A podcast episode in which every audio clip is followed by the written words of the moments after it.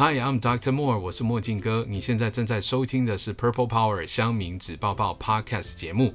我们这集节目呢是由 HOVA HOVA 社团法人台湾视觉希望协会所赞助，他们是致力于协助中途失明者还有其家庭哦生活重建、学习辅具。重返社会，以及透过一些创新创意的方式，在黑暗中探索所有的可行性。而我们这一集的节目里面呢，同样有邀请到跟我一样哦，都是中途失明者的伙伴，一起加入我们的节目制作。现在节目要开始喽！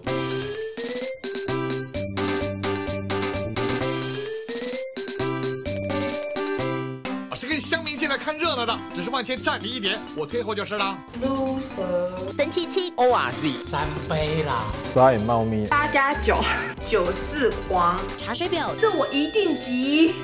八十七分，不能再高了。相信吧，你根本没有妹妹。Oh no。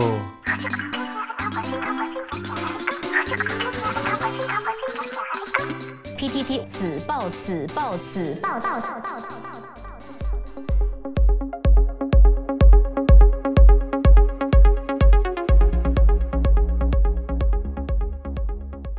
嗨，欢迎回到今天的 Purple Power 香民纸报报，我是节目主持人 Dr. 墨墨镜哥，我是隔壁小王。亲爱的听众朋友，是不是跟我们两个人一样啊？都是科技产品机不离手，这里的机真的是。机器的机不是那个小鸡鸡的鸡了。虽然我们过去几周啊讲了很多令人有一点遐想的美国机，讲的是美国队长的漏屌照，可是今天完全跟这个无关哦。但是这个产品呢，其实还是来自于美国。我们讲的是 Apple 的 iPhone 手机。苹果呢，先前在台湾的时间十六号凌晨举办了他们的线上新品发表会，还正式推出了新一代 Apple Watch Series 6、Apple Watch SE，还有 iPad Air 4跟 iPad 8。传闻中的 iPhone 十二呢，还有 AirTags 蓝牙追踪器，当时并没有在发表会上面现身。没错，很多的听众朋友，如果你也是苹果粉或苹果迷的话，你应该也有跟我们一样，都是当天哦九月十六号的凌晨熬夜待在线上哦，收看或者收听这一场直播。由于今年二零二零年是新冠肺炎元年，可以这样说吗？所以有很多的过去这些发布会啦、记者会啦，或者很多这些大型的活动。其实都是没有办法亲临现场的，而苹果这一次呢，办在 Apple Park 的新品发表会呢，也改为线上的模式哦。过去当然，如果你人在美国，你是相关的这些媒体业者啦，不管你是新媒或传媒哦，传统媒体都可以到 Apple Park 里面去参与他们的新产品的发布会。不过这一次呢，全部都是改由线上的。但是很多在台湾的听众朋友啊，还有我们这一些粉丝们或者是媒体朋友，本来就是透过线上直播。所以也没有那么强烈的感受了，但是这一次呢，揭晓了这些产品呢，哦，要先让大家稍微再期待一下下哦，因为大家最想要知道有关最新的 iPhone 的动向呢，在这一次九月十六号的发布会上并没有揭晓。不过我们还是要带你来一一了解这一次已经公布的这些新品上市有哪些相关的资讯。这次新推出的 Apple Watch Series Six 配备了苹果历年来最先进的健康功能。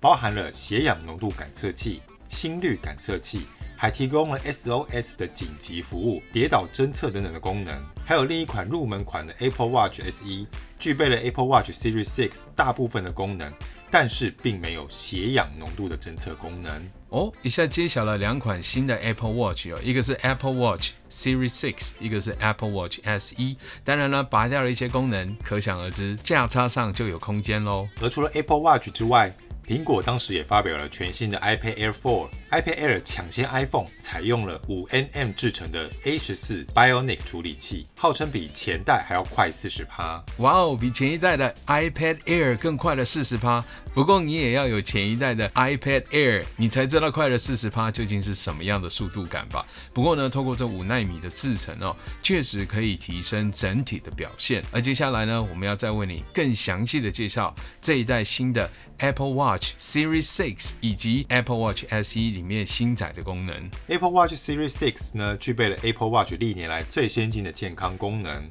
根据官方提供的资料，Apple Watch Series 6配备了六十四位元的双核心处理器，跟 Apple Watch Series 5的 S 五相比，速度提升最快可达二十趴。Series 6同时拥有光学心率感测器跟电子心率感测器。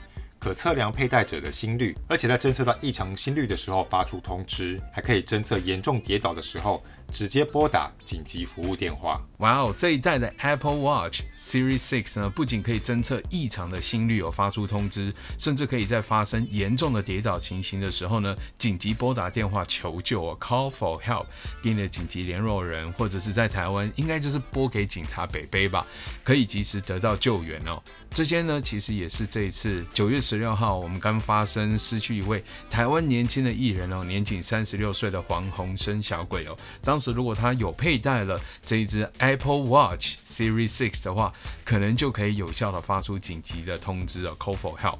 不过当然，由于他的症状是主动脉的剥离哦，也不知道其实 Apple Watch 可以为他争取到多少紧急抢救的时间。而在硬体规格的方面呢，Series 6表壳尺寸是四十四公里到四十公里，随显 Retina 显示器，屏幕面积较 Series 3增加了三十趴。具备了永不休眠的功能，而 Series 六的表壳呢，比 Series 三的表壳薄了十一趴，并且有铝金属、不锈钢、钛金属等一系列材质可以供你选择。而连线方面呢，提供了八百零二点一一 BGN 二点四 GHz 以及五 GHz WiFi 连线，还有蓝牙五点零连线，行动网络版并支援 LTE 跟 UMTS。来宾，请掌声鼓励！隔壁小王超屌的，但我相信我们的听众朋友，你听得懂吗？我都听不懂这个 spec，这个规格到底在讲什么？总之呢，就是比上一代的 Series 三、Series Three 哦，就是 Apple Watch 的部分更厉害就是了啦。反正你这样想，难道哪有一代推出了新规格的产品会比上一代还烂的哦？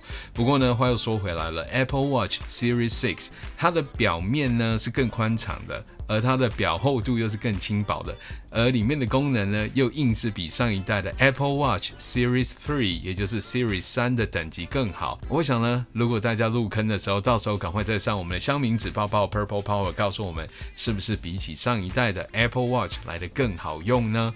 不过话又说回来了，我想大家更在意的应该是究竟它的售价如何。在售价的方面呢，如果是 GPS 版。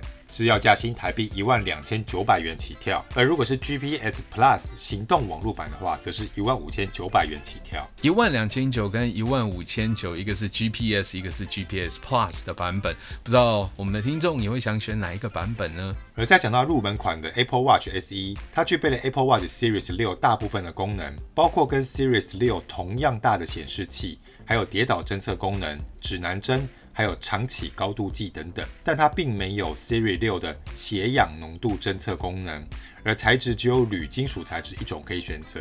哦，如果只是少了血氧浓度侦测的功能，但大致上都差不多。哦，对了对了，还有它的 texture，就是它的材质上哦，是只有铝金属的材质。不知道这样子一个落差，消费者的接受度又是如何呢？当然啦，我们更在意的是 Apple Watch SE 的售价又是如何。售价的方面，它一样分为 GPS 版跟 GPS Plus 版。SE 的新台币售价是八千九百元起跳。而 Plus 版本则是一万零四百元起跳。什么？原来只要八千九百元？八千九百元，八千九百元，走过路过千万不要错过哦！这个价格要入坑哦，虽然不是很贵了，不过不知道有多少的听众朋友是有使用过 Apple Watch 的经验呢？或许这个价格比较亲民哦，大家想挑战一下智慧手表的话，可以思考一下。不过我也蛮好奇的，隔壁小王有戴过智慧型的手表吗？我只戴过以前那种最 local，但是当时最叫做 Swatch。Swatch 其实有些设计还不错啦，不过它并不是智慧型手表，它就是一个普通的手表。对啊，我只戴过卡西欧的电子表，其实也蛮可爱的啊。不过现在很多人应该都不会使用手表这个项目了吧？手表是一种身份的象征，不是拿来报使用。哎、哦欸，如果是手表是一个身份的象征，那应该是很贵的那种满天星之类的，或者之前有说什么黑水鬼、绿水鬼之类的吧。不过呢，现代人可能对于手表的需求不是那么高了，毕竟手机拿起来看，上面有时间，也不用在手腕上多戴一只手表。不过如果真的是价值跟身份的象征，可能就另当别论了。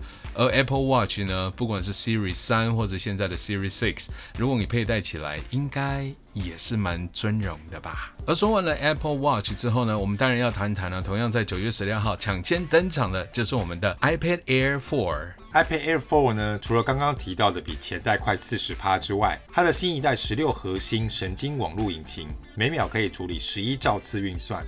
使机器学习的效能提升七十趴，而机器学习的加速器则是可以使运算大幅跃进十倍。听起来好像很厉害哦。他讲到的机器学习的效能提升七十趴，又让机器学习加速器可以让运算跃进十倍，一个七十趴，一个十倍哦。光说不练哦，当然没什么感觉。到时候你如果入手了，再来我们节目告诉我们是不是真的如此的快，如此的厉害。不过机器学习 （machine learning）。AR、VR、MR，好多新的名词哦，我想大家听听就好。实际入手的时候，你在操作之间大概就可以感受到它的魅力了。而在显示的方面，iPad Air 4采用了十点九寸的 Liquid Retina 显示器，还采全萤幕的设计，具备了原彩显示、P3 广色域，还有抗反射镀膜。它也支援新一代的 Apple Pencil，随手一画就可以自动成型。用手写笔记也可以转成键入的文字，随手写的功能更可以让各种文字栏位都能混用中英文手写输入。不过它的 Apple Pencil 应该是要另外购置的吧？应该不是随机附送的哦。话说回来，如果你是可以用视觉功能操作的，我想啊，这一项功能应该又可以增加许多的乐趣哦。包含现在还是可以中英文混搭，跟过去的只能单独使用某一种语文做操作跟输入，相较之下呢，就更方便得多。而在外观还有色泽的部分有哪些选项呢？这一次它总共有五种颜色。除了传统的深灰跟银色之外，还有更活泼的玫瑰金、蓝色跟绿色，感觉不错哦。如果你喜欢青春洋溢一点的话，或许可以考虑这个蓝色啦，或者玫瑰金也不错诶。呃当然啦，消费者最在意就是它的 CP 值，它的价格如何？这次它的价格分为六十四 G 跟两百五十六 G。六十四 G 的 WiFi 版本定价是一万八千九百元，而如果是 WiFi 加行动网络版本的话，则是两万三千两百元。而两百五十六 G 的版本 WiFi 版定价是两万三千九百元，如果加上行动网络版本的话，则是两万八千两百元。哟，感觉贵生生诶。不过呢，如果你预算够的话，其实还是可以入手一台 iPad Air 4来试试看啊。不试试看你的手气哦，而试试看在操作上是不是像他讲的那么的好。不过话又说回来了，如果你的预算没有那么多的话，你还是可以考虑接下来的这个新品。这次新版的 iPad 8配备了 A 十二的仿生晶片，十点二寸 Retina 显示器，iPad OS 十四。电池可以支撑十个小时的续航力，另外也跟前一代一样，也支援 Apple Pencil，还有聪颖键盘。而 iPad 八最主要的升级就是升级到 A 十二的 Bionic 处理器，比之前快了四十趴，而显示也达之前两倍的效能。又来了一个四十趴跟两倍的效能一样哦，其实他们在官方呢是真的有拿来跟前一代或者是同类型的产品做比较，所以才有这个精准的数字哦。不过呢，我们听听就好了，你入手的时候到时候你就知道喽。当然，我们还是要回到消费者最关心的问题，就是它的售价如何？iPad 8 WiFi 版本定价是一万零五百元起，而加上行动网络的版本则是一万四千八百元，而一百二十八 G 的版本是一万三千五百元起。加上行动网络版的话，则是一万七千八百元，价格是不是亲民了许多呢？所以如果你的预算呢没有那么多的话，或许你可以考虑一下 iPad 吧。不过话又说回来了，大家都还是比较习惯用智慧型手机吧？真的回到家还会想要再把 iPad？或者你的平板给掏出来使用吗？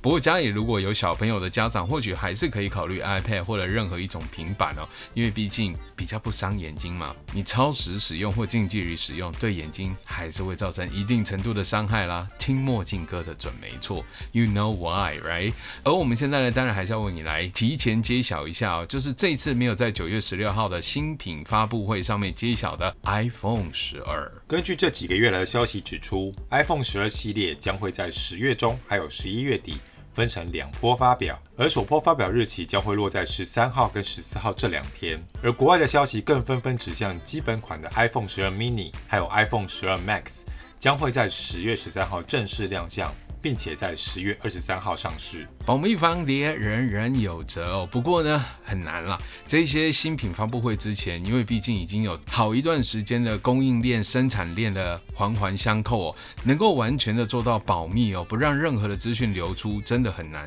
其实早在一年多前哦，我们节目中早就已经跟你讲到了，那时候还在谈 iPhone 十一的时候啊，大家早就已经跳到 iPhone 十二去了，还有很多的这些初步的 demo 啦，还有很多的设计图啊，这些 draft 其实都已经在市面上流窜了。但如今呢，十月十三号、十月十四号，是否真的会像这八卦传闻所言哦，会立刻揭晓初阶版的 iPhone 十二呢？俗称的 iPhone 十二 mini 跟 iPhone 十二 Max。爆料人士表示，苹果将会在十月十六号开放预购，而这波发表会仅会有两款 iPhone 十二系列的基本款亮相，分别就是 mini 跟 Max，将会在十月二十三号上市。而另外两款更高阶的机型 iPhone 十二 Pro 还有 iPhone 十二 Pro Max。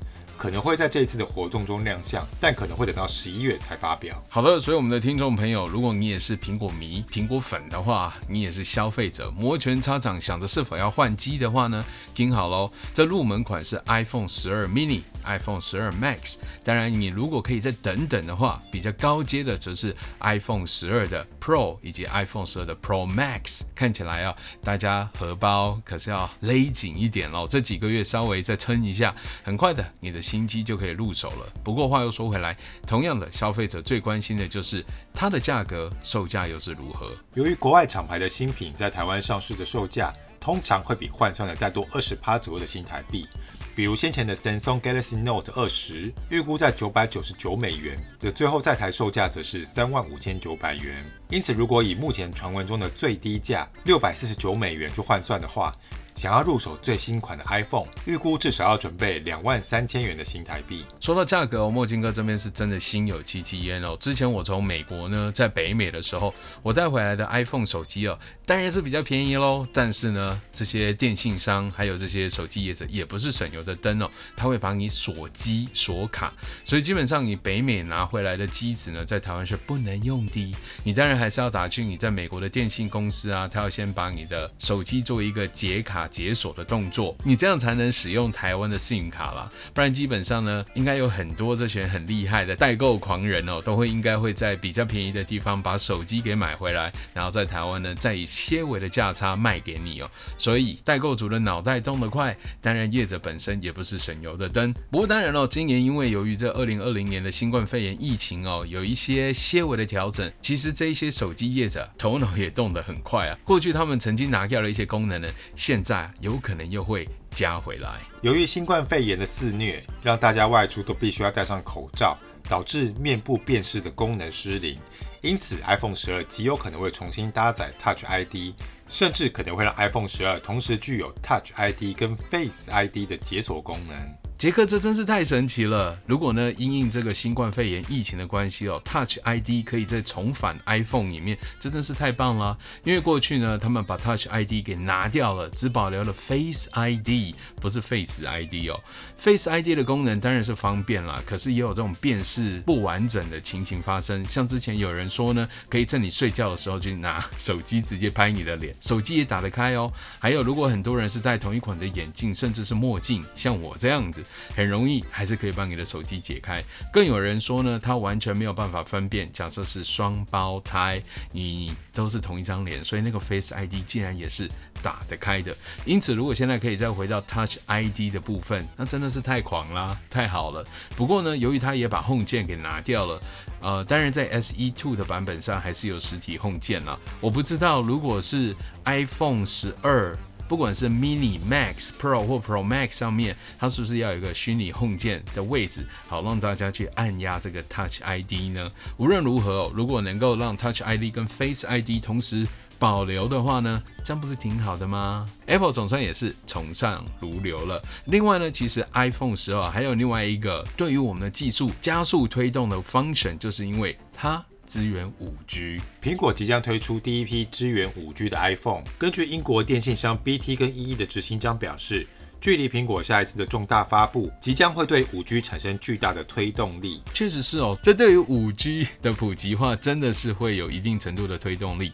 因为过去呢，旧版的 iPhone 其实是不支援五 G 的，因此呢，总是要有一支新的手机嘛，才能够搭载五 G 的网速。而很多的听众朋友，如果你对于这些什么 G 啦、五 G、四 G、三 G、二 G 不是那么了解的话，反正你简单的想，就是数字越大，它的网速越快。而过去呢，如果你使用是旧版的 iPhone 的话，其实有很多是不支援 5G 的，所以就算你申办的是 5G 的 SIM 卡的话，你明明可以飙高到 5G 的网速，但是你的机子其实是不支援，那等同也就是没有用喽。因此呢，这一次的 iPhone 12真的是令大家相当的期待哦。很多人认为，很多的果粉一旦入手了之后呢，有可能就会考虑把自己的网速也拉到了 5G。而 Apple 的服务高级副总裁表示，一亿是第一家提供包括 Apple Music、Apple Arcade，还有 Apple TV Plus 在内的多项苹果套装服务的营运商。苹果往年都会在九月发表新一代的 iPhone，但今年传出计划也到十月份才会发表 iPhone 十二系列的新机。而苹果也已经高度确认了这个时间表，预计这一次将会有四款新的机型，包括五点四寸，还有两台六点一寸跟一台六点七寸的新机型。所有的机型都会配备 OLED 的显示器，还有支援五 G。并且全面回归经典的方边框外形设计。哦，哇哦，每一款都搭载了 OLED 的 display，当然呢，也都支援 5G。而这四款规格呢，其实就是我们刚刚讲到了 iPhone 12 mini、Max、Pro、Pro Max，再加上它的边框设计哦，又回到经典的方形，而不是圆弧形。我想呢，如果你是资深苹果迷的话，一定相当的期待。在九月十六号这个线上新品的发布会的当天哦，其实也是我们国内的艺人黄鸿升小鬼。因为主动脉剥离不慎猝死的意外，也让大家对于 Apple Watch 的这一款功能哦特别的留意。它在台湾现在究竟是否已经支援，是否可以开启跟使用呢？Apple Watch 的心电图 ECG 功能早在二零一八年就已经在 Apple Watch Series 四上面推出，不过由于受限于台湾的医疗法规限制，导致迟迟无法在台湾开启。不过，这项限制似乎已经悄悄地解除了。Apple Watch 已经通过了卫福部的许可证字号，或许不久后果粉就可以使用心电图的功能了。ECG 也就是这心电图侦测的功能，如果真的在 Apple Watch，而且在台湾正式可以使用的话，这样真的还蛮好的。因为其实呢，都可以成为健康管理很重要的一项功能。Apple Watch 其实从 Series 四的时候就推出了 ECG 功能，但因为台湾的医材法规限制，这项功能并没有在台湾开放。但随着去年立法院三读通过了医疗器材管理法草案，将医疗器材管理由药事法当中抽离。让许多人都看好 ECG 功能有望可以获得开放。不仅是 ECG 的功能，大家相当期待可以开放之外哦，其实有很多的慢性病在我们的日常生活当中，其实健康管理的一部分，如果可以透过这一些 smart devices 来帮我们做监控啦、侦测啦以及记录的话，这样其实真的可以减少很多回诊的时候啦，还有医疗健康检查里面繁琐的程序，其实真的还蛮令人期待的。而如今 Apple Watch ECG 总算有机会在台湾启用，因为根据卫福部新增的许可证网页显示，上面出现了苹果心电图应用软体 Apple ECG APP 的项目。虽然说苹果目前似乎尚没有领证，不过由于在卫福部的网页上新增了这个项目，因此渴望在不久之后，台湾的 Apple Watch Series 四还有接续的产品都可以正式使用这项功能。这样真的很不赖啊！如果 ECG 还有其他的这些健康控管的这些功能都逐步开放的话，想必呢也可以增加它的销量。毕竟哦，现代人文明病真的挺多的哦。如果可以透过这些 smart devices 来帮助我们做监控，不是挺好的吗？Anyway，也欢迎我们的苹果赶快来叶配，我们来帮你好好的推荐一下。但是呢，我们现在还是要请出我们真正的 sponsorship 广告之后，我们马上回来。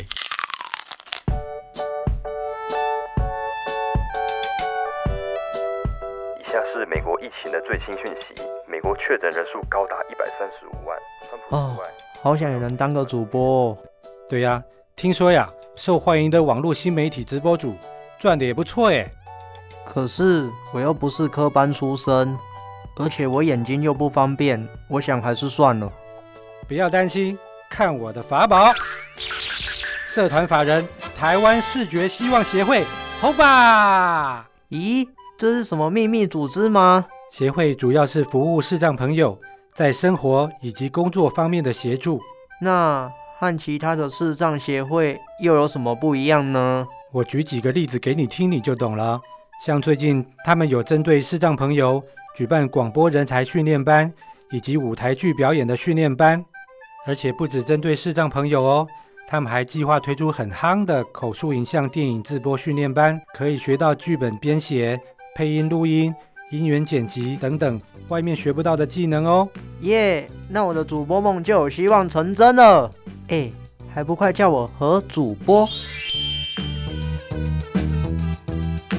详细内容请搜寻关键字 HOVA 社团法人台湾视觉希望协会。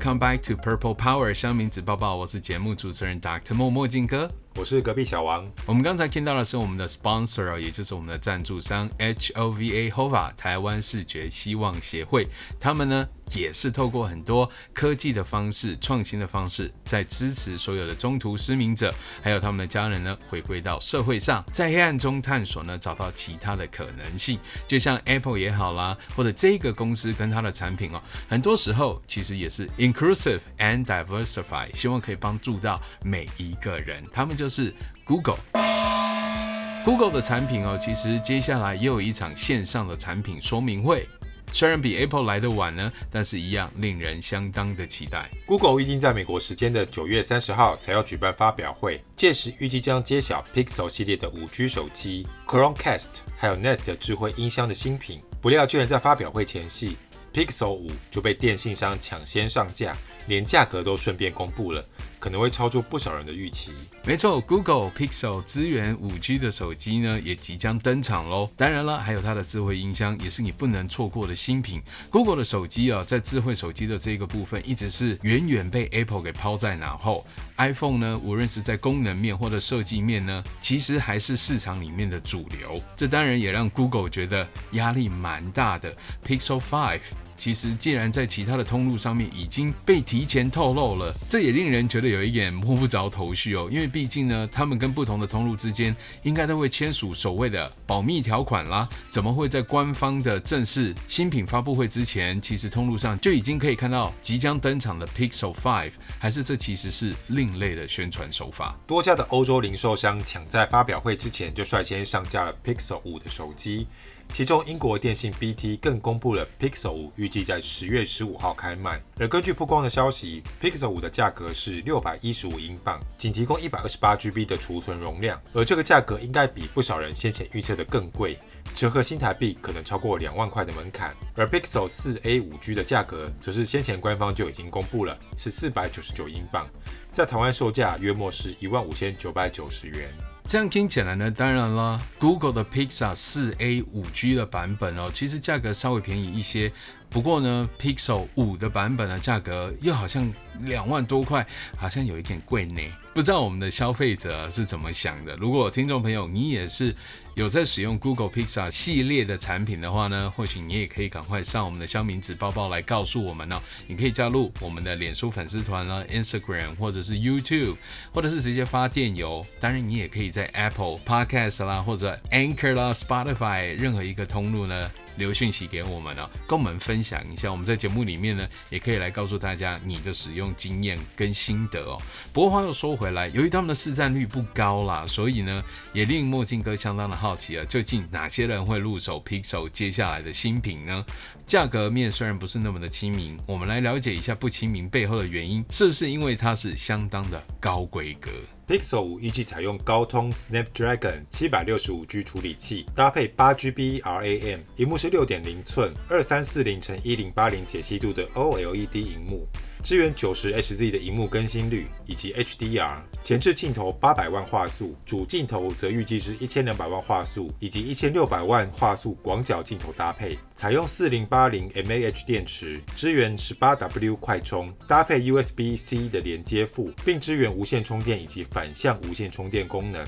机身支援 IP 六十八防水防尘等级，有绿色、黑色的机身颜色，可运行最新的 Android 十一系统。耶还是要给我们的隔壁小王拍拍手啊！念了一大堆有关它的 spec 的部分，也是它规格的部分。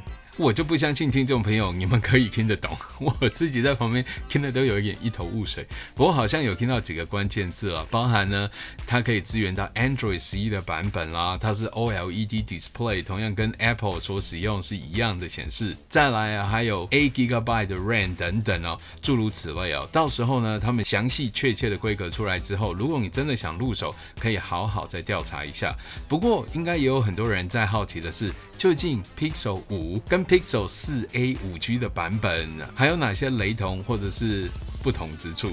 除了可能在处理器还有相机规格上有所区别之外，Pixel 五以及 Pixel 四 A 五 G 的这两款手机可能会在支援五 G 的性能上也有差别。根据了解，Pixel 五同时支援了 mmWave 以及 Sub 六 G 赫兹的频段，而 Pixel 四 A 五 G 则是很可能仅支援 Sub 六 G 赫兹的频段。而 Google 呢，也已经向媒体发出了邀请函，确认会在台湾时间的十月一号凌晨两点举办发表会。除了上述的两款最新的 Pixel 手机即将登场之外，预计还会有全新的 Chromecast，还有 Nest Audio 两款新品将会亮相。没错，既然 Invitation 都已经 send out，就是十月一号啊，台湾的时间的凌晨啊，大概就是九月三十号的美国时间哦。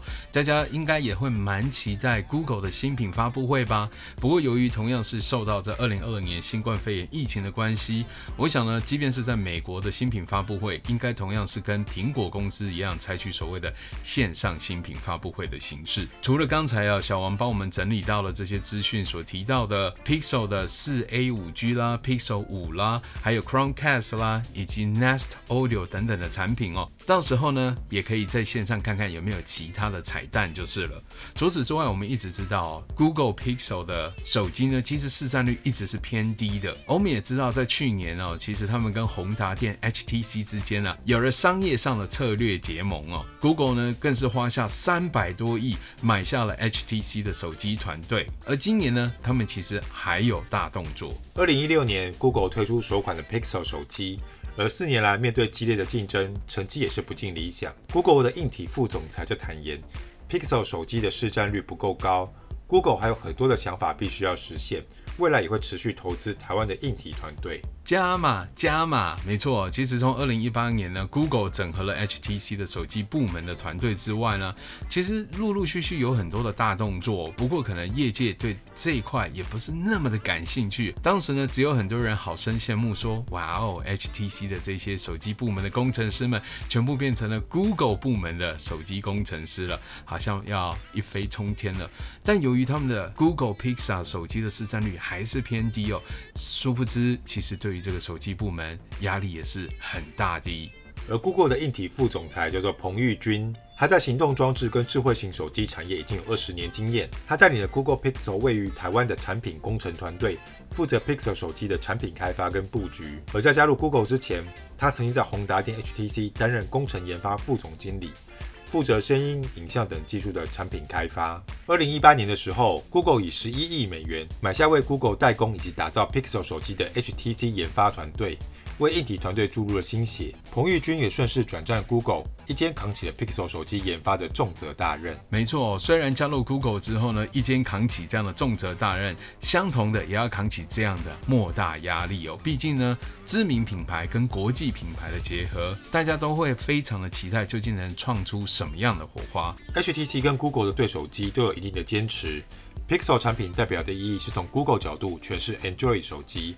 结合 Google 所有提供的服务，需要考虑产品的设计平衡、供应链管理面向等等，最终是希望获得市场的共鸣而提高市占率。当然了，要提供市占率的方式有很多种哦，但是呢，或许他们也可以好好的欣赏一下他们的最强劲的对手，也就是 Apple 的 iPhone 哦。它不仅是要能够有好的设计、好的功能之外，在造型啦，在很多的 decision making process 上，其实呢都能够超乎使用者的感受。我想这一点呢，大概是 Google 真的很值得去思考的。另外呢，还有一项功能，像是 accessibility，也就是在很多的无障碍辅助功能上哦，Google 呢真的是被苹果 Apple 的 iPhone。远远抛在脑后，这个部分呢、其实他们各有所长了。但是我觉得，不管是在使用性 （usability） 或者是无障碍性 （accessibility），最终呢，才能去谈论到它的 market share，也就是市场的占有率。HTC 强调开发速度，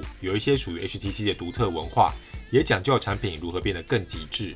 而 Google 延续这样的精神，需要更多的跨国合作。Google 每年衡量绩效采用的是三百六十度的评价制度，不只是单纯收到老板的评价，还会收到同才、下属甚至跨部门的评价，塑造出更紧密合作的企业文化。紧密合作的企业文化，当然啦，在看 performance review 的时候，不管是三百六十或者是 OKR，有很多不同的方式来打 KPI 哦，看你的 performance review。但是这样是不是一个最好的方式呢？敏捷式的作业，不同的这一些 KPI 的达成率的拟定，还有 performance review，想必呢都是各家大公司哦会拿来 re-examine，就是时常是检视自己的。不过我们更好奇的是，在二零二零年，由于这新冠肺炎的冲击呢，他们在跟自己内部作业，以及跟外部厂商啦，或者是跟他们的通路，还有跟他们的 vendor 之间的合作关系又是如何？Pixel 手机是由台湾团队主导开发。产品开发初期，大部分的决策都是在台湾进行。在疫情爆发之后，Google 比较需要注意跟供应商的合作，因为供应商都遍布在不同的地区，需要有当地的人员前往供应商协助讨论沟通，才会更有效率。不过，如果在新冠肺炎的期间哦，不能到其他的国家去面对面的交谈啊，face to face，其实呢，透过很多这些线上的工具啦，不管是 Teams、Zoom，或者是你可以想象到的 Gypsy，或者是 Webex 等等哦，其实都是蛮好的沟通工具跟管道了，也未必要 face to face，不是吗？我们现在谈论的应该是更敏捷、更有效的沟通方式才对。然而，对于供应商的部分，他们是这么想着的。当然呢，对于使用者 user 的部分，他们也有自己的见解。Google 希望透过 Pixel 手机，有效地协助用户每天的生活，比如用手机来探索资讯呢。Google 也提供很多具有生产力的工具。如果要靠单一的装置提供极致的体验，需要非常高的效能。而 Google 的做法是结合周边的所有产品，提供使用者不同的体验。例如 Google Home 智慧音箱已经在台湾推出。可以有效的连接 Google 跟其他的产品，没错，可以让使用者呢有新的使用性 usability，有不同的 experience user experience。你常可以听到的 U 叉哦，真的是非常的重要。像墨镜哥自己本身在使用 Google Home 啦，本来只能用英文哦，前一阵子也可以用中文的双语模式启动哦。虽然有的时候还是会觉得卡卡的，但是在查询资料、用语音下达 instruction 的时候也方便了许多。而可以确定的是，Google 会持续不断的投资台湾的团。团队，因为台湾是 Google 的重点投资市场，有手机、有 Google Home 等等的团队。对人才有持续的需求，包括硬体、软体各种开发人才。而除此之外哦，Google 真的是大手笔的持续在台湾投资哦。无论是最早的在彰化啦，后来到了台南，而最新的动态则是相中了云林科技工业区，买了一整片的土地，要干嘛？打算建造他们在台湾的第三座资料中心。看起来呢，Google 跟台湾的渊源应该是越绑越深。以上呢，就是我们今天精彩的节目内容。当然了，也别错过在。十月十三、十四号呢，Apple 的有关 iPhone 十二的发布会。That's it for today，谢谢收听 Purple Power 乡民子报报，我是节目主持人 Dr. Mo 墨镜哥，我是隔壁小王，拜。PTT 子报子报子报报报报。